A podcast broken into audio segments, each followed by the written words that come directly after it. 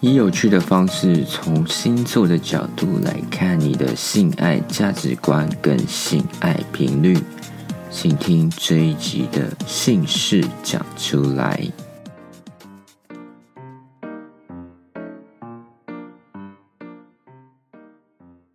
欢迎收听这一集的姓氏讲出来，我是哥哥有蛇。大家有没有想过，如果你有性欲的话，你不一定要做爱，因为其实你还有更重要的事情，也许摆在性爱之前。也许你想要优先处理工作的事，或者是你有性欲，你有这个性的动力，但是你转换成你去做运动，或者是其他你觉得比性爱。更重要的是，这一集就要从星座的观点来看你的性爱价值观，还有性爱频率。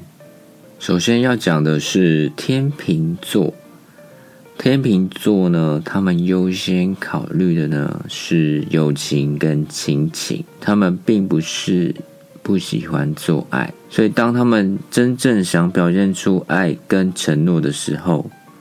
性爱就会在这个时候发生了。再来是水瓶座，水瓶座喜欢自由，所以有时候会觉得跟水瓶座好像有一点距离。如果水瓶座感觉你跟他同频率的时候，就会开启了他们的性爱开关。第三个星座要讲的是处女座，大家都知道处女座是比较注重生活细节跟规则的，喜欢证明自己和表现擅长的事情。处女座其实也很喜欢做爱，然后他们在床上是喜欢变化的，所以要找的伴侣希望能够跟他们。一起尝试不同的姿势，或者是在性爱的时候拥有新鲜感。再来要讲的是双子座，双子座可能需要很长的时间才能跟对方发生关系，需要大量聊天来了解对方，希望对方有幽默感，双子座的人才会有感觉。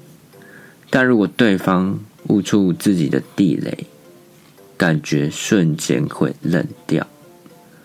双子座的性生活就是蛮极端的，有时候他们可能会专注在某些事情上，导致很久都没有性生活。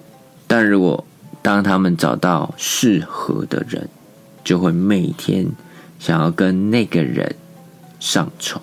再来是摩羯座，摩羯座对自己很严格，是个工作狂。知道他们应该或不应该做什么，但让自己放松却是很困难，会想很多，顾虑一大堆。所以在性爱表现的时候，会在意自己的身材好不好。再来是巨蟹座，巨蟹座需要先有爱才有性，所以在关系中要先建立信任感。我有个男生朋友说他是巨蟹座，然后。他对关系会有一点防御心，所以我觉得在这个叙述巨蟹座的描述当中，要先建立信任感，蛮符合他这个巨蟹座的个性。所以先建立信任感，他们才有办法跟对方发生关系。所以他们愿意等待，等那个对的人出现，跟对的人可以在任何时间地点上床。重点是要找到那个。对的人，双鱼座，双鱼座很喜欢性爱，关系的好坏取决于你们之间的性关系。如果你的表现让双鱼座满意的话，你们的关系会很好；如果性生活不协调，你们的关系就会降到冰点。再来是狮子座。狮子座的性欲都取决于对方，我觉得就是欲强则强，欲弱则弱。如果他们发现有人愿意像对待丛林之王一样对待他们的话，那么火热的狮子座性欲将是一发不可收拾。对待狮子女像女王，他们的情欲就会被开发。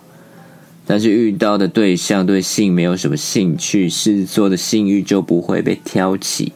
在不妨碍狮子座的工作前提之下，他们至少每个礼拜会做爱一次。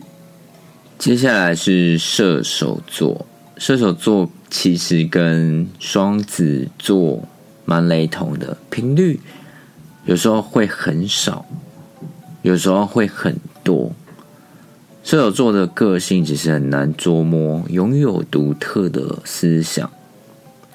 性生活并不是他们日常生活的必需品，但是话虽然这么说，当他们找到某个人的时候，他们在智力、精神跟性方面都要跟自己很合，他们就不会放弃做爱的机会。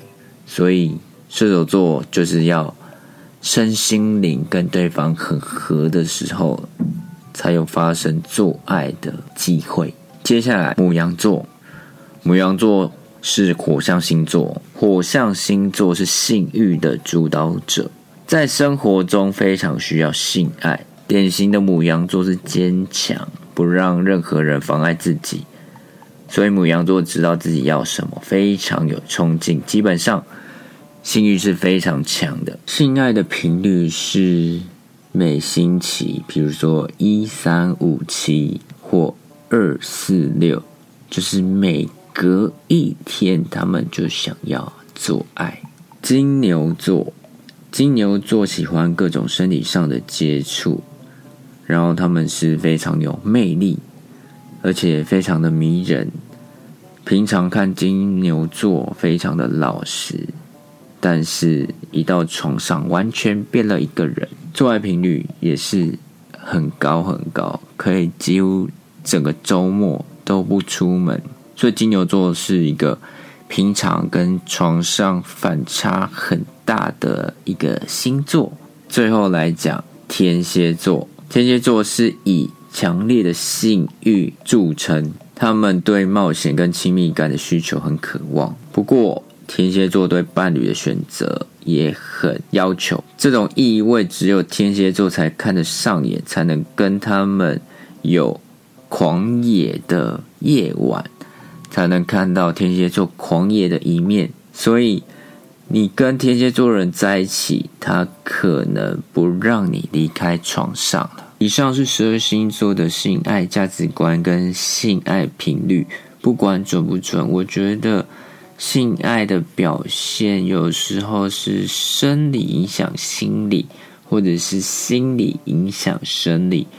如果是生理影响心理的话，那就是要去看医生。那如果是心理影响生理的话，该怎么办呢？因为我前阵子非常着迷那种。肯定句，然后有关于什么工作啊、爱情啊等等的，居然也有性爱的肯定句。我来念几个给大家听。也许有时候性爱就是建立在一种自信心上面，你要先对自己有自信，先爱自己，然后性爱的表现才会比较放松。比较投入，所以爱自己。我用性爱的解读，就是你要对自己有足够的自信，才能面对另外一个人，在一丝不挂的状态下，好好的享受性爱。我来念几句性爱肯定句给大家听。第一句。我很放松，而且我顺着生命之流，单纯不费力的活着。第二句，我是有力量的，我让自己的性潜能自在而喜悦的运作。我带着爱与喜悦接受自己的性欲，这当中没有罪恶感，也没有惩罚。第三句，我以轻松愉快的态度面对人生。第四句，生命的活力是不受年龄限制的。以上就是这一集的内容。如果有任何想要讨论的话，可以私讯我。这一集的姓氏讲出来就到这里啦。我是哥哥有蛇，我们下一集再见，拜拜。